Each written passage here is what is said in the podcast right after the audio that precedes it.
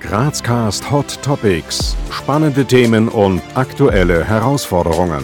Was bewegt uns heute? Was bringt die Zukunft? Wir diskutieren.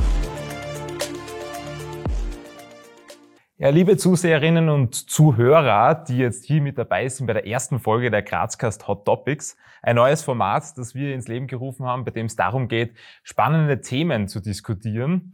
Und mit einem so einem Thema werden wir heute starten. Auf der Website des ORF findet sich ein Artikel vom Mai diesen Jahres, den die folgende Headline ziert. Textilindustrie zweitgrößter Umweltverschmutzer weltweit.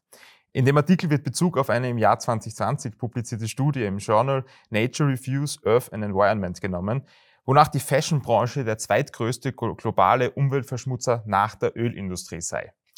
Laut der Website des Europäischen Parlaments sind für die Erzeugung eines T-Shirts aus Baumwolle etwa 2700 Liter Süßwasser vonnöten. Das entspricht der ungefähren Menge an Wasser, die ein Mensch in zweieinhalb Jahren zum Trinken braucht.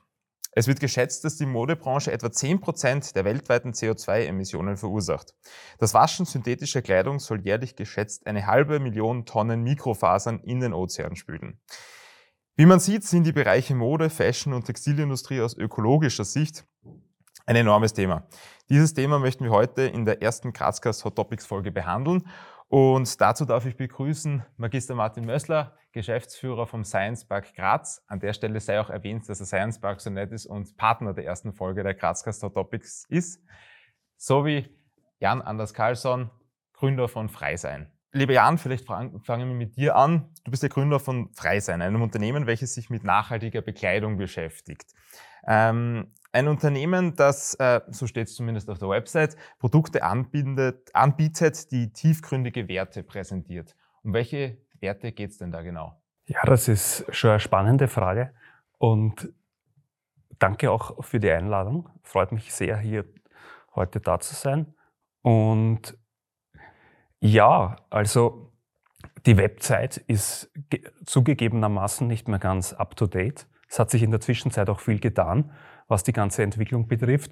Und es ist ja lustig, weil vor Jahren war ich quasi Quereinsteiger in die, das ist jetzt schon drei Jahre her, war ich Quereinsteiger in die Modebranche und habe quasi damals mit der Idee, ich will etwas mit Textilien machen oder was in der Modebranche machen, genau mit den Problemen konfrontiert, die du da jetzt aufgelistet hast. Und wir werden ja immer mehr Menschen auf der Erde, das heißt, das Problem ist da und ich denke auch, dass in, in 100 Jahren die Leute auch noch Kleidung tragen werden. Also man kann sich schon mit diesem Thema beschäftigen.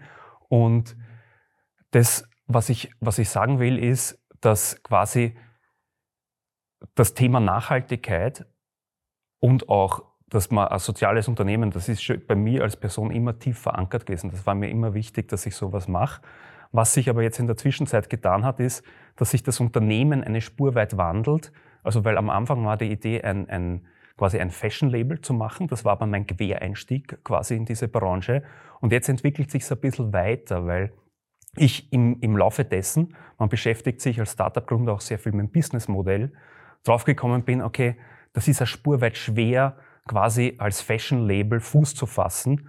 Und jetzt geht es ein bisschen in diesen Bereich textile Entwicklung und da ganz besonders dorthin, dass aus was ist denn Kleidung? Man verwendet Materialien.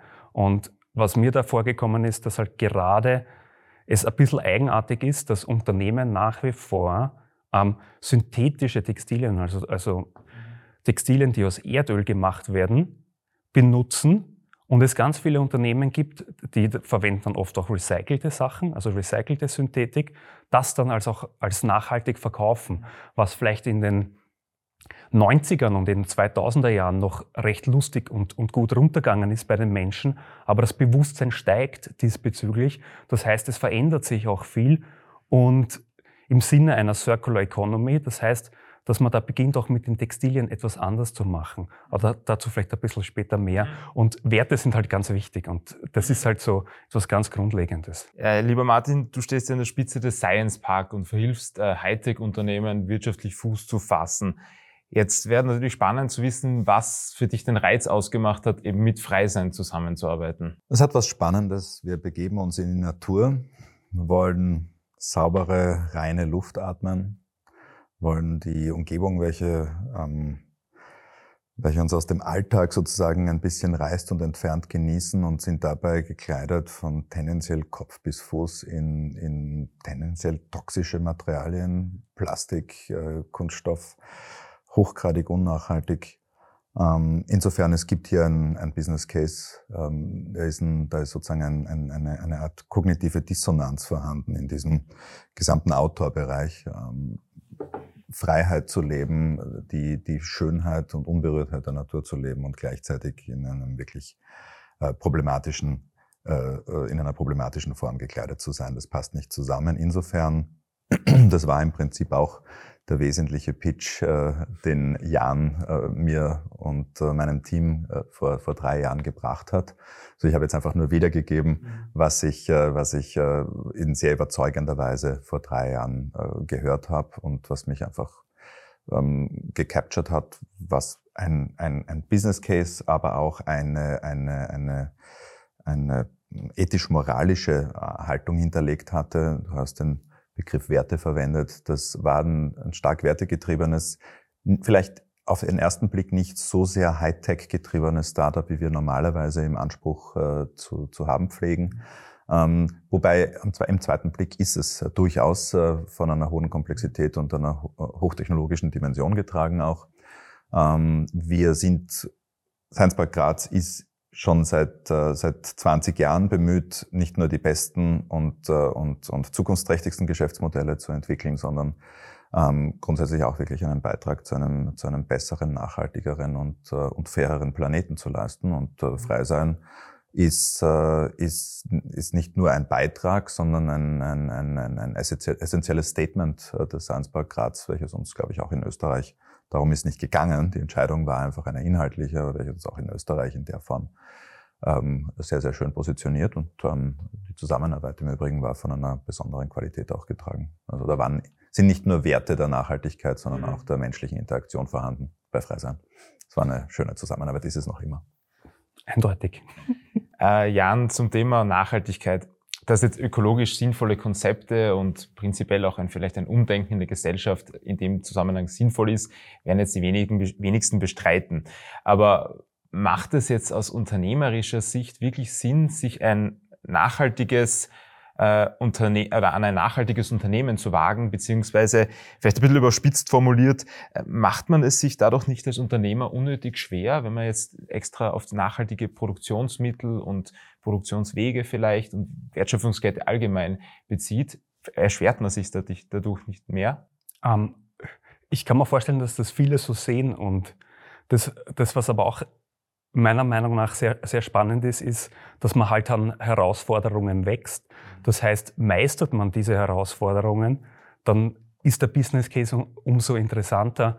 Und das, um jetzt wieder auf diese Modebranche zurückzukommen, also als Beispiel dafür, man hat halt, die Unternehmen versuchen teilweise verzweifelt darzulegen, dass sie nachhaltig sind und, und das irgendwie nach außen zu kommunizieren und das auch nach, authentisch nach außen zu kommunizieren. Und da geht es jetzt meiner Meinung nach manchmal auch nicht nur ausschließlich um das Gute dahinter, sondern es geht auch manchmal um so Interessen, ja, wie schaffe ich es doch, dass sich Leute bei mir im Unternehmen noch nach wie vor bewerben, dass die jungen Leute auch Interesse haben, in meinem Unternehmen zu arbeiten. Und das sind zum Beispiel so Themen, wo wenn man da authentisch ist, und ich glaube, man muss da authentisch sein, Leute auch ein Interesse haben. Und vor allem, gut, ich bin jetzt auch schon etwas älter, aber gerade die nachfolgenden Generationen, die da kommen, die haben noch einmal mehr ein Mindset auf das Ganze und denen ist das noch einmal mehr wichtig. Das heißt, Unternehmen müssen sich auch das überlegen und dann kommt man eigentlich aus dieser, ist es zwar schwerer, klarerweise, aber man hat auch einen irrsinnigen Benefit durch das Ganze. Ähm, Martin, einen Bericht des Austrian Startup Monitors von 2020 zufolge stellt für 27 Prozent der Startups die Erreichung ökologischer Zielsetzungen ein vorrangiges Ziel dar. Äh, wie siehst du das? Also macht es im Startup-Bereich Sinn, Nachhaltigkeit zu forcieren oder ist es nur ein vergänglicher Trend? Beziehungsweise macht es einfach Sinn, neben klassischen, jetzt kapitalistischen Zielen auch nachhaltige Ziele in den Fokus zu rücken? Na, ist eine, eine grundsätzliche Verfehlung des, äh, des, äh, des kapitalistischen Systems, ähm, die, die, die Sekundärkosten, welche unsere Produktion, welche unser Leben verursacht, nicht mit einzupreisen. Insofern, ähm, das, es gibt, gibt viele Teilmarktversagen ähm, und äh, dieses ist eines davon. Insofern sehe ich an und für sich äh, gerade eine Gesamtentwicklung, wo wir beginnen, verursachergerecht bzw. verursacherbezogen äh, schrittweise in der Automobilindustrie besteht es zum Beispiel bereits ein Rezyklierungsgebot, wo ich äh, eine, eine Rezyklierungsstrategie für, für das von mir produzierte Fahrzeug mitliefern muss. Mhm. Ähm, äh, so ähnlich, also ich sehe an und für sich einen, ein zunehmendes aus kapitalistischer Sicht äh, perfekt werdendes Business Case im Bereich Nachhaltigkeit. Und es ist, während es über Jahrzehnte realistischerweise ein bisschen wie ein wie ein, ein Gutmenschen, ähm, wie ein linkes Gutmenschen-Thema behandelt wurde. Wobei im Übrigen spannend ist, ne? die, jene, die linke Gutmenschen kritisieren, sind das dann rechte Schlechtmenschen. ähm, die, die, die Thematik ist mittlerweile nicht nur in der Mitte der Gesellschaft angekommen, sondern auch wirklich immer mehr mit eingepreist. Das heißt, es ist realistischerweise kein Luxus mehr, sondern ein integraler Bestandteil eines erfolgreichen, langfristig aufgesetzten Geschäftsmodells die, die Zirkularität meines Produkts ähm, oder auch meines Services, weil wir müssen uns bewusst sein, dass enorme Energieverbräuche mit, äh, mit, mit IT-Themen verbunden sind, mhm. äh, mitzudenken. Es ist, glaube ich, mittlerweile notwendig, äh, Nachhaltigkeitsthemen mit, äh, nicht nur mitzudenken in einer, in einer Greenwashing-Dimension, sondern auch wirklich einen, einen essentiellen Beitrag dazu zu leisten. Und mhm. wenn ich potenziell kein Produkt produziere, dann kann ich das über die Art und Weise, wie meine Geschäftsreisen, äh, wie die Geschäftsreisen meines Unternehmens mhm. strukturiert sind, wie das Gebäude, in welchem mein Unternehmen operiert, äh, strukturiert ist, wie ich ähm, Rush Hour, äh, Rush Hour Traffic vermeide etc. Mhm. strukturieren. Und es ist schon spannend, dass die Bekleidungsindustrie über zehn Prozent der CO2-Emissionen ausmacht, äh, wenn man das sozusagen in Relation setzt, im Übrigen ähm, zur Flugindustrie die verursacht 2,7 Prozent der globalen CO2-Emissionen und wir sprechen von Flugscham. Mhm. Ähm, was jetzt nicht automatisch falsch ist, aber wenn, wenn sozusagen ein, ein, ein, ein schwaches äh, Drittel äh, der Emissionen aus dem Bereich Flug kommt, äh, Flugverkehr kommt, ähm, was ist dann, wie, wie nennen wir dann die, die Thematik unnachhaltiger Kleidung? Jan, vielleicht werden wir mal ein bisschen konkreter. Wie sieht jetzt genau die eben nachhaltige Wertschöpfungskette bei Freisein aus? Naja, danke für die Frage. Und zwar, ich finde das ja auch dank dem Science Park, also auch dank dem Martin, das ist, der Science Park ist ein Hightech-Inkubator. Und wie schon erzählt, damals war so, ist es schon, also es war so ein bisschen, dass es um Kleidung gegangen ist. Und der Hightech-Inkubator hat mich schon immer wieder über das Ganze nachdenken sehen und man, man kriegt auch mit, dass diese Hightech-Themen ähm, auch oft erfolgreich sind am Markt und man sich damit also quasi auch abheben kann. Und das, was ich begonnen habe, wenn es jetzt um Materialien geht, was ich mir begonnen habe anzuschauen, ist, okay, was gibt es da eigentlich für Materialien, die jetzt derzeit noch ungenutzt sind? Wenn man, an, also, wenn man jetzt neue Materialien herstellen wollen würde, was gibt es da? Und der Baustoff der Natur, das ist Zellulose, das ist das weltweit meist verbreitete Polymer, das es derzeit gibt. Und dieses Polymer, das ist halt ein ganz, ganz spannendes, weil das fällt jedes Jahr im, im Winter, fällt es von den Bäumen runter oder im Herbst eigentlich. Das ist ganz, ganz weit verbreitet. Und es gibt Studien, die sagen, ich glaube, es ist ein 300-faches, was an Zellulose jedes Jahr quasi verbrannt und weggeschmissen wird im Vergleich zu dem, was wir derzeit an Erdöl benutzen, um, um, um Textilien herzustellen. Das heißt, da ist ein irrsinnig großes Potenzial. Das heißt, die Wertschöpfungskette beginnt eigentlich ganz, ganz früh. Und das, was wir uns zur Aufgabe gesetzt haben, ist, dass wir aus diesen Materialien, und das ist ja ganz spannendes, weil diese Materialien, die werden teilweise weggeschmissen und sind unverwendet, werden verbrannt. Das heißt, du hast ein Material, das eigentlich es natürlich gehört es gesammelt, aber aus diesen Materialien lassen sich Textilien oder auch andere Sachen herstellen. Und mit was wir uns jetzt im Speziellen beschäftigen, das passiert auch schon ein bisschen. Das passiert in Schweden, das passiert in den USA. Das sind Unternehmen, die richtig, richtig hoch, hohe Finanzierungsrunden bekommen. Also teilweise redet man von Series E-Runden von 60 Millionen oder sowas, wo die also wirklich ausgestattet werden mit Kapital, weil sich die EU oder die Welt auch, also die wissen, dass das ein großes Problem ist. Und auf was wir uns jetzt spezialisiert haben, ist, dass wir sagen, okay, jetzt hat man diese Materialien und die sind teilweise noch nicht so leistungsfähig, also von der Performance her. Und was wir jetzt machen, ist, wir erhöhen deren Performance, damit sie beginnen, mit Synthetik konkurrieren zu können und somit dann quasi Synthetik substituieren zu können. Und das ist halt ein irrsinnig spannendes Thema, weil was hat man dann? Weil Synthetik im End of Life zum Beispiel, also hätte ich jetzt eine Jacke oder ein T-Shirt, das aus, aus, aus Erdöl gemacht wird und es landet irgendwann mal auf Müll, Thema Fast Fashion oder sowas, muss man es entweder verbrennen oder es landet irgendwann mal auf der Müllhalde und dort liegt es hunderte Jahre und dann zerfällt es irgendwann mal in Mikroplastik. Wenn ich das aus Zellulose mache, und das ist gerade das Thema, was ich jetzt gerade behandelt, also es wird dann auch eine Spur weit weniger abbaubar als jetzt ein, ein, ein, ein Blatt quasi, aber es zerfällt noch immer viel, viel schneller als, als, als Synthetik und es bleibt dann nichts mehr über, also nichts Giftiges. Und das ist das Schöne und das ist dann eigentlich diese Wertschöpfungskette. Und was wir machen ist, wir bieten, auf das bin ich vorher schon bei der letzten Frage angegangen, wir bieten dann Unternehmen die Möglichkeit, solche Textilien zu nutzen, also auch andere Outdoor-Firmen oder andere Kleidungsunternehmen, dass sie diese Textilien von uns kaufen können und damit auch authentisch und plausibel darlegen können, mhm. dass sie wirklich sich bezüglich Nachhaltigkeit bemühen und sagen können zum Beispiel, okay, mit der Firma Freisein können wir tatsächlich einen großen Schritt weg von der Synthetik gehen, ohne dass wir auf Performance verzichten müssen. Mhm, mh. Also verstehe ich es richtig, dass ihr jetzt mehr hingeht und euch als Lieferant etablieren wollt, anstatt jetzt direkt auf den Endkonsumenten Ja, es ist, es geht ein bisschen auch in, in Technologielizenzierung. Okay. Also Technologielizenzierung und Faserherstellung und dann in, in die Richtung, ja. Da wären wir vielleicht eh beim nächsten Punkt. Ähm, an dich, Martin, die Frage, weil ihr ja, wie du gesagt hast, als, als ähm, Science Park hauptsächlich Hightech Geschäftsmodelle, Hightech-Unternehmen unterstützt, wo jetzt äh, bei Freisein sozusagen der Hightech-Aspekt wäre. Zwei Antworten. Erstens muss auch ein Inkubator, ähnlich wie der Markt, äh, permanent rekalibrieren und schauen, wo, wo, wo, wo geht die Dynamik hin. Mhm. Hochtechnologie als, äh, als Mantra und als, als einzige Daseinsberechtigung äh, wird langfristig nicht reichen. Es sind äh, teilweise nämlich auch die Hochtechnologien, welche uns in äh, jene Situation gebracht haben, in der wir uns jetzt äh, in puncto Nachhaltigkeit und oder vielmehr Unnachhaltigkeit befinden.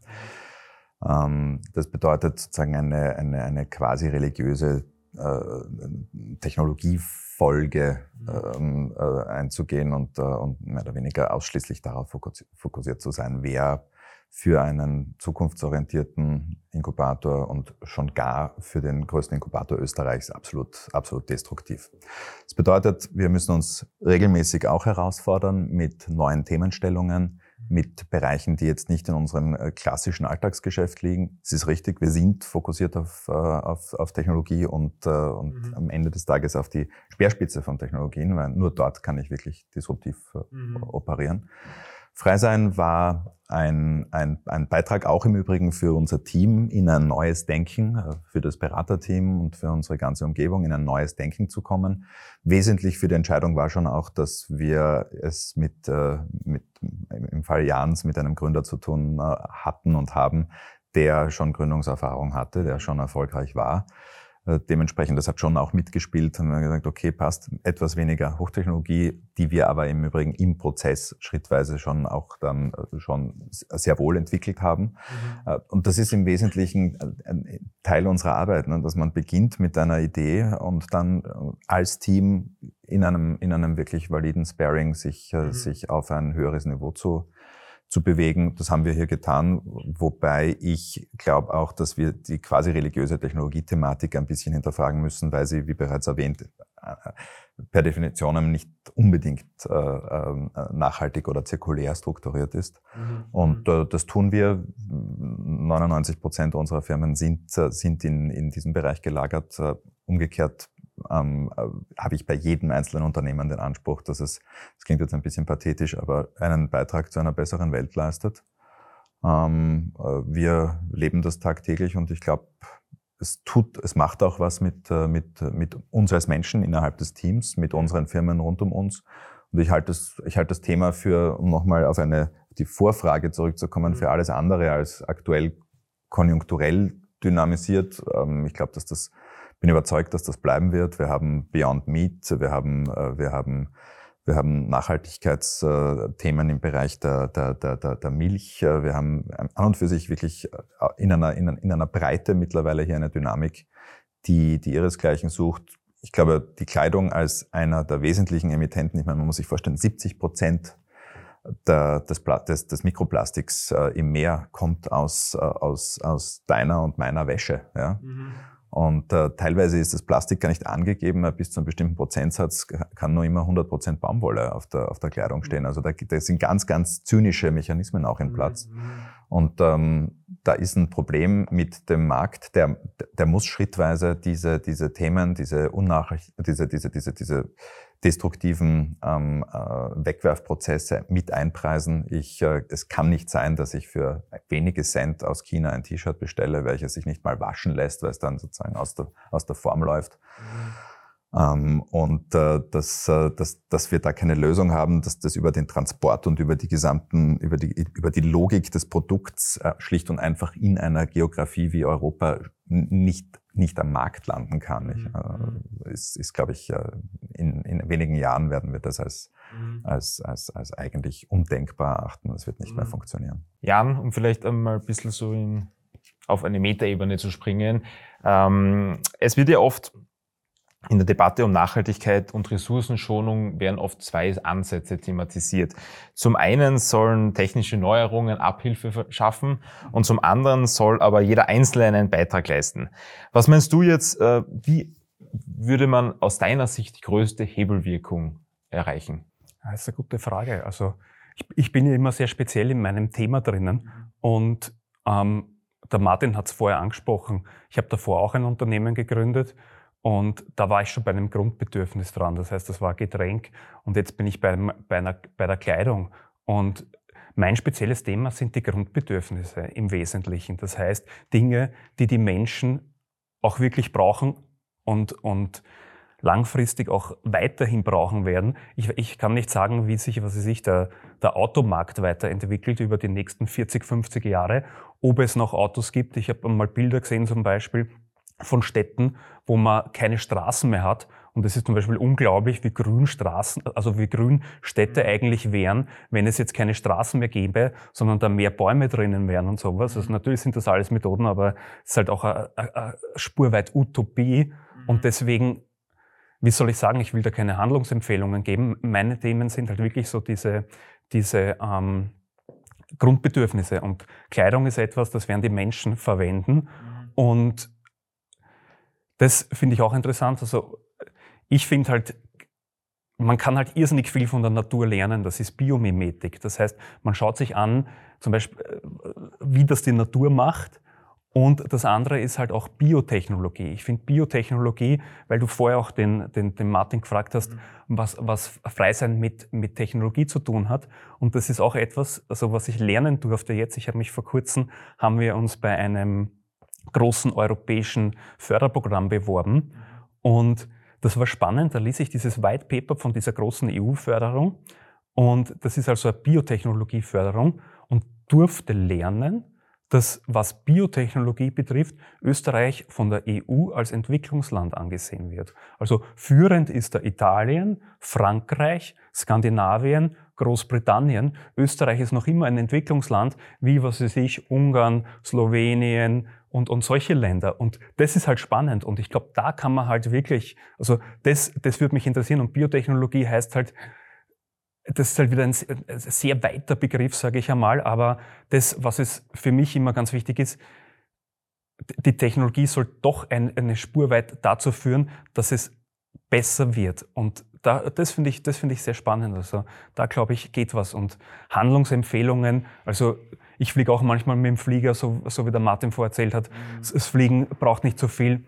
Also ich bin auch kein Veganer, nicht einmal Vegetarier. Ich, ich schaue halt, dass ich mein Biofleisch esse oder sowas, aber ich komme halt da immer wieder drauf, dass man sich das Große anschauen sollte. Also auch die großen Sachen und natürlich ist halt Kleidung mit, mit so viel, dass es so viel CO2 verursacht, ist es halt ein großes Thema. Martin, hast du dazu auch eine Meinung? Ich glaube, dass die, die Art und Weise, wie wir leben, und Jan hat das gerade, äh, glaube ich, sehr, sehr valide angedeutet, ähm, wir dürfen Nachhaltigkeit, zirkuläre Strukturen nicht als, als Einschränkung und nicht als, als, als, als Limiter für, unsere, für unser Wohlbefinden wahrnehmen. Es geht auch es geht auch wirklich darum, dass wir uns in die Lage versetzen, am Ende des Tages ein bisschen aus dem äh, konsumativen, permanenten Neues zu brauchen, rauszukommen, qualitativ äh, idealerweise nicht nur hochwertige, sondern auch nachhaltige Produkte, sowohl im Bereich der Nahrung als auch im Bereich der sonstigen Grundbedürfnisse wie Kleidung, ähm, wobei auch Mobilität im Übrigen ein Grundbedürfnis darstellt und wir halt Möglichkeiten finden müssen, wie wir den Kreis ein Stück weit quadrieren. Aber ich glaube, dass wir uns, dass, dass wir das Thema nicht als Einschränkung, sondern auch als gesundheitsrelevant äh, einschätzen sollten. Es geht hier um Giftstoffe, welche wir im Körper tragen. Je, ähm, je nachhaltiger die Kleidung produziert ist, desto, desto essentiell gesünder ist das auch für die Trägerin oder den Träger. Mhm. Es geht um ein allgemeines Umdenken und nicht um eine äh, sozusagen radikale, quasi faschistoide Ökologisierung unseres, unseres Handelns und unserer Gesellschaft, sondern am Ende des Tages macht uns das nicht nur gesünder, ähm, ethisch-moralisch sauberer, sondern auch, auch, auch ähm, äh, wohlhabender. Es ist eine, eine Wohlstandsfrage am Ende, wie wir wie wir das Thema äh, Ökologie behandeln. Man kann es, und das war in den vergangenen Jahrzehnten etwas immer mit Luxus assoziiertes im Sinne von, wir haben den Luxus nicht, wir können uns das nicht leisten, wir müssen einfach weiterhin fossile Rohstoffe verbrennen.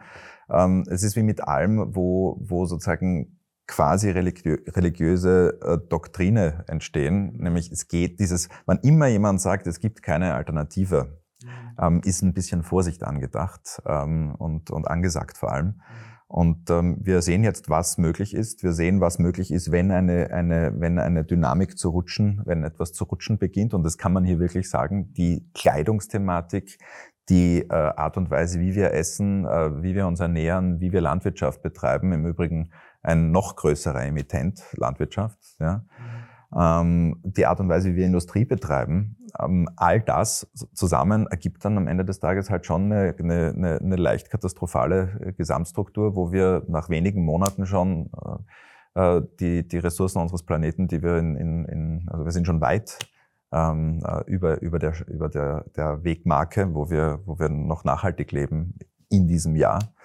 Und ich glaube, dass wir schrittweise eine höhere, bessere und gesündere Lebensqualität als Gesellschaft äh, regional, aber auch international entwickeln werden, wenn wir Beispielen wie, wie, wie jenem Freiseins, ähm, aber auch vielleicht gar nicht so konkret an bestimmten Produkten äh, festgemacht, sondern wenn wir einfach auch ein bisschen mehr nachdenken, wie wir leben, was wir tun, ob das, was wir tun, notwendig ist, ob man tatsächlich sich an den, an den fernreisenden Nachbarn orientieren muss, um mit ihnen äh, konversieren zu können oder, oder doch irgendwie ähm, eine, eine andere Möglichkeit des, äh, des, des äh, Zeitvertreibs in der Freizeit wählen kann. Einfach auch ein bisschen mehr auf sich zu hören und nicht auf die, auf die, auf die Marketing- äh, und Werbemaßnahmen einer einer realistischerweise ähm, meist sehr unnachhaltigen ähm, ähm, äh, kapitalgetriebenen Industrie. Wobei ich jetzt nicht automatisch gegen den Markt operieren möchte mit meinen Aussagen, weil das ist natürlich auch eine, die Marktlogik ist eine, welche wir tagtäglich mit all unseren Firmen natürlich auch verfolgen müssen, verfolgen wollen und wie ich auch meine, sehr, sehr gut äh, damit klarkommen. Ähm, es ist einfach jetzt eine, eine unglaublich schöne Dynamik, wo diese Dinge eingepreist werden, wie eingangs gesagt. Wir haben einen, einen Zeitpunkt erreicht, wo es, wo es möglich ist, ein Business Case rund um ein Nachhaltigkeitsthema zu bauen und wo das ganz und gar kein Luxus ist und ganz und gar keine Nischen, äh, kein Nischenbereich mehr, sondern es wirklich im Herzen, in der Mitte der Gesellschaft angekommen ist, eine enorme Chance ähm, die wir nutzen müssen. Zum Schluss hin vielleicht ist noch eine Frage an euch beide, ähm, schon ein bisschen in die Zukunft gerichtet. Wie glaubt ihr, wird es in den kommenden Jahren hinsichtlich ökologisch nachhaltiger Startups aussehen? Also was wird uns als Konsumenten vor allem erwarten? Was meinst du vielleicht, Jan? Was wird uns als Konsumenten erwarten? Also, das ist eine gute Frage. Und ich, ich, ich glaube halt, das, was auf uns zukommt, ist, dass es halt Nachfrage dafür gibt. Also der Martin hat zum Beispiel gerade vorher hat er auch dieses Beispiel von Pflanzenmilch erwähnt. Ich kann mich erinnern, das ist jetzt, glaube ich, was, was wird sein? 20 Jahre ist das her oder sowas. Und, und da war das absolut, also da war man ein spurweiter Freak, wenn man seinen Kaffee mit Sojamilch bestellt hat. Und, und die Leute wurden ein bisschen komisch angeschaut. Mittlerweile ist das voll in der gesellschaftlichen Mitte angekommen. Und letztens war ich am 15 Seconds Festival und da war dieses, dieses ich glaube, es ist ein schwedisches Startup, die diese äh, Hafermilch herstellen und Oatly ganz genau. Und die machen zwei Milliarden Euro Umsatz. Die machen zwei Milliarden Euro Umsatz mit dem Ganzen. Und das, was da ganz spannend ist, ist, das wird auch mehr und mehr kommen.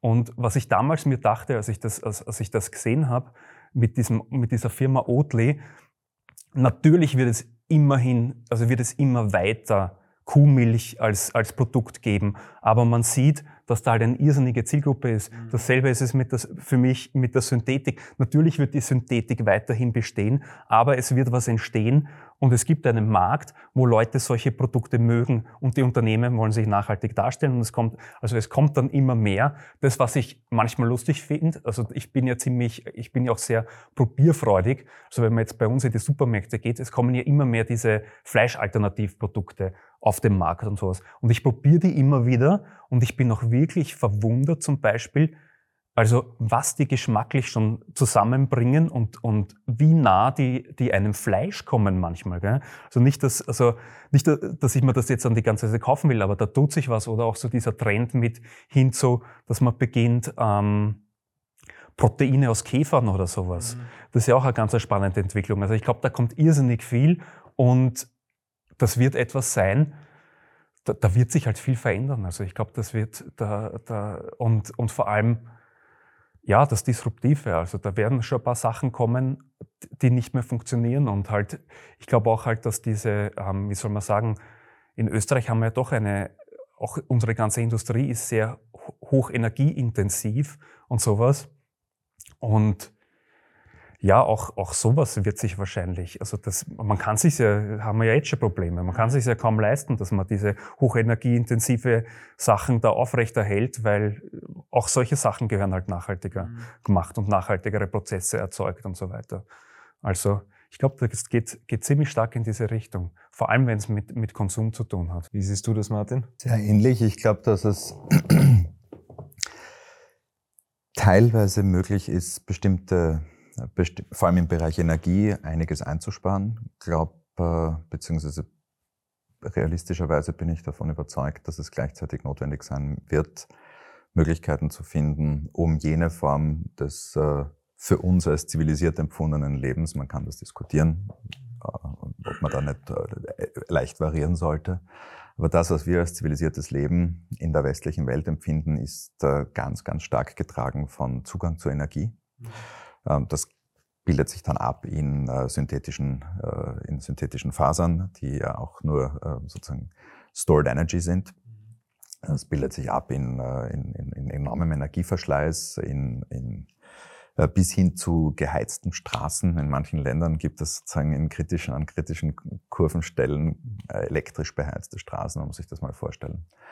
Wir werden einerseits da ein bisschen überlegen müssen, wie man mit solchen Themen umgeht. Gleichzeitig müssen wir uns bewusst sein, dass die, der totale Ersatz von, von energieintensiven Bereichen beziehungsweise das Ausphasen von energieintensiver Industrie in der Form ähm, kurzfristig nicht, äh, nicht realistisch ist. Das heißt, wir brauchen technische Lösungen zusätzlich zu unseren verhaltensverändernden Maßnahmen, weniger Konsum, äh, besserer Konsum, ähm, äh, wirklich ein, ein, ein bedachtes Han äh, Handeln im Alltag.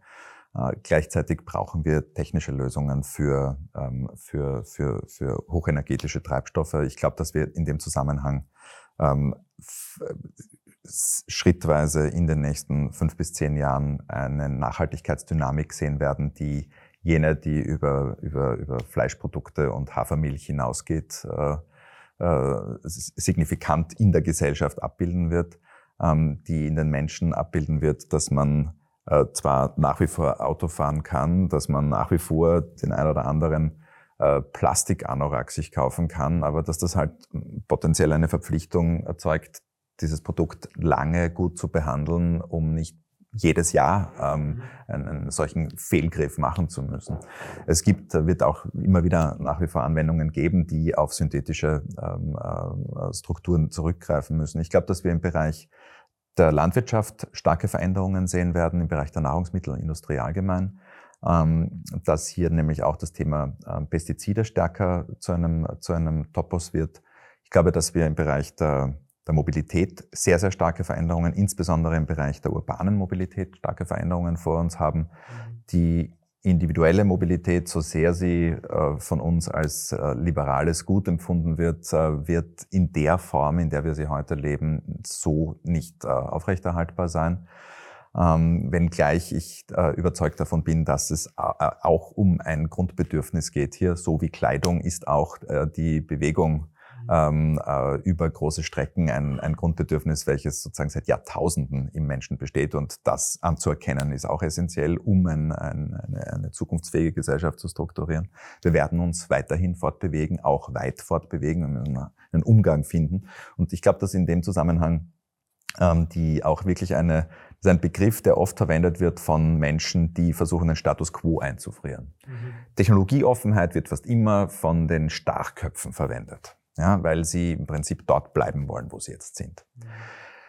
Und das ist abzulehnen. Technologieoffenheit ist aber gleichzeitig auch eine Frage des Denkens. Ja, ein liberales, offenes, aufgeklärtes Denken gibt nicht vor, wie ich morgen zu leben habe, sondern es gibt vor, dass ich morgen nachhaltig zu leben habe und wie ich dorthin komme, auf welchem Weg ist grundsätzlich die Freiheit der Industrie, die Freiheit des Einzelnen, die Freiheit der Innovatorinnen und Innovatoren von Startups, äh, aber auch Industriebetrieben. Mhm. Ich brauche klare Vorgaben, ich brauche klare Grenzwerte, ich brauche äh, klare Ziele, wo die Kleidung, wo die Mobilität, äh, wo die Landwirtschaft im Jahr 2030 sein soll.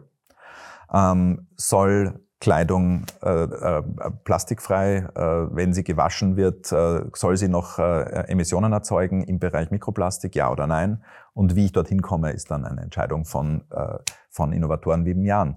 Soll ein Fahrzeug noch Emissionen erzeugen, ja oder nein? Wenn, äh, wenn nicht, dann äh, kann das äh, über Elektromobilität laufen, aber auch über viele andere Formen. Ich glaube, dass wir hier sozusagen ein wirklich liberales, aufgeklärtes, vermarktlichtes Modell äh, sehen werden. Hoffe das zumindest, hoffe, dass Nachhaltigkeit zu einem Asset noch mehr wird als heute. Momentan ist es ein ethisch-moralisch-soziales Thema, welches ähm, Firmen wie, wie, wie, wie Frei sein zu dem macht, was sie, was sie sind.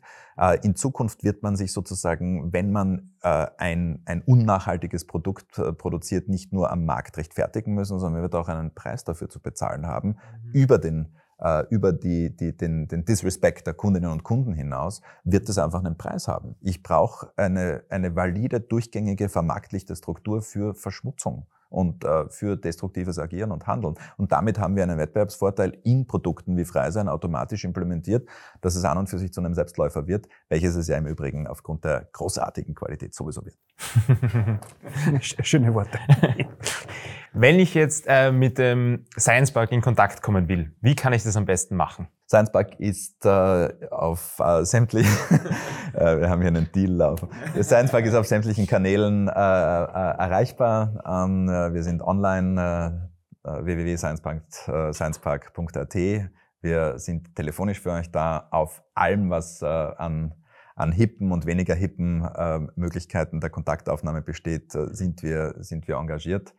Ähm, es gibt zahlreiche Events, auch äh, von der Stadt Graz im Übrigen unterstützt, ähm, von, von, vom Land Steiermark unterstützt, wo wir tendenziell in Monatszyklen äh, vor, vor Ort sind, äh, Ideentriebwerk, Startup-Spritzer. Es gibt ja jede Menge Ökosystemdynamik und das ist gut so. Wir, wir, sind, wir freuen uns auf, auf, auf, auf Interaktion äh, wir sind spezialisiert auf die Entwicklung von Unternehmen, sind aber auch durchaus äh, äh talentiert darin, äh, sozusagen On-the-Spot-Beratungen zu machen. Und, äh, und, und auch wenn wir vielleicht jetzt nicht zwei Jahre, so wie wir, oder noch länger, wir haben fast mehr als zwei Jahre gearbeitet miteinander. Ja, das war super. Auch wenn wir dann vielleicht nicht automatisch in, in ein Zwei-Jahres-Programm übergehen, ähm, ähm, kann es äh, auch mal eine, eine, spannende Stunde des, des Ideenaustauschs und des Abklopfens sein. Also man, unser Geschäftsmodell ist ein vielfältiges ähm, und wir sind, wir sind, wir sind passioniert. Unsere ganze Leidenschaft gilt der Innovation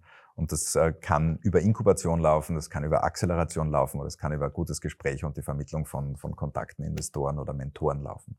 Also ähm, und vor allem wichtig ist die ein die Schwelle nicht zu hoch anzunehmen. Wir sind schon ziemlich gut in dem, was wir tun, aber wir sind jetzt, ähm, wir haben noch nie irgendeine Form von, von, von jeder Idee, völlig egal wie genial sie ist, und jeder Gründer, jede Gründerin, völlig egal wie viele Defizite. Wir haben alle unglaublich äh, breite Defizitbänder in unserer Existenz. Ja? Ich, alle. Ja? Ähm, egal wie, wie, wie, wie wenig erfahren man sich fühlt, ähm, man sollte einfach, glaube ich, mit, mit Spielerinnen und Spielern, ob das der Science Park ist oder irgendein anderer Inkubator, mhm. ähm, ist jetzt gar nicht der Punkt. Man sollte einfach in Interaktion treten, sich was trauen und der Prozess des Gründens ist so komplex, dass es wirklich gut ist, Partner rund mhm. um sich zu haben. Die Erfolgschancen mit einem Inkubator sind, wenn es äh, um die Entwicklung einer Idee äh, zur Innovation geht, schon wirklich signifikant höher als, mhm. als alleine. Es macht es einfach leichter und man hat ein Fangnetz. Und nicht zögern und nicht zu viel Respekt vor, vor uns äh, äh, zu haben, ist, glaube ich, der, der wesentliche Punkt zum Erfolg. Jan, selbe Frage. Wie kann man am besten mit Freisein andocken? Ja, einfach per E-Mail oder so Social-Media-Kanäle mhm. oder ja, das geht ganz einfach, glaube ich. Und ich möchte aber auch zum Science Park, also ich, zum Science Park möchte ich auch kurz was sagen. Ich habe das auch wirklich, also ich finde, das war eine sehr tolle Erfahrung und einerseits halt durch diesen ähm, die kompetente Betreuung der Mitarbeiter im Science Park und auch gleich wichtig, auch das Umfeld mit den anderen Startups, weil es selten passiert, dass man mit anderen Startups zusammen ist, die quasi genau in demselben Bereich tätig sind. Also es gibt kaum Konkurrenz in irgendeiner Art und Weise, sondern man kann sehr viel lernen, weil man hat ganz viele, man hat ganz viele ähnliche Probleme. Wie, wie findet man gute Mitarbeiter? Wie tritt man Investoren heran?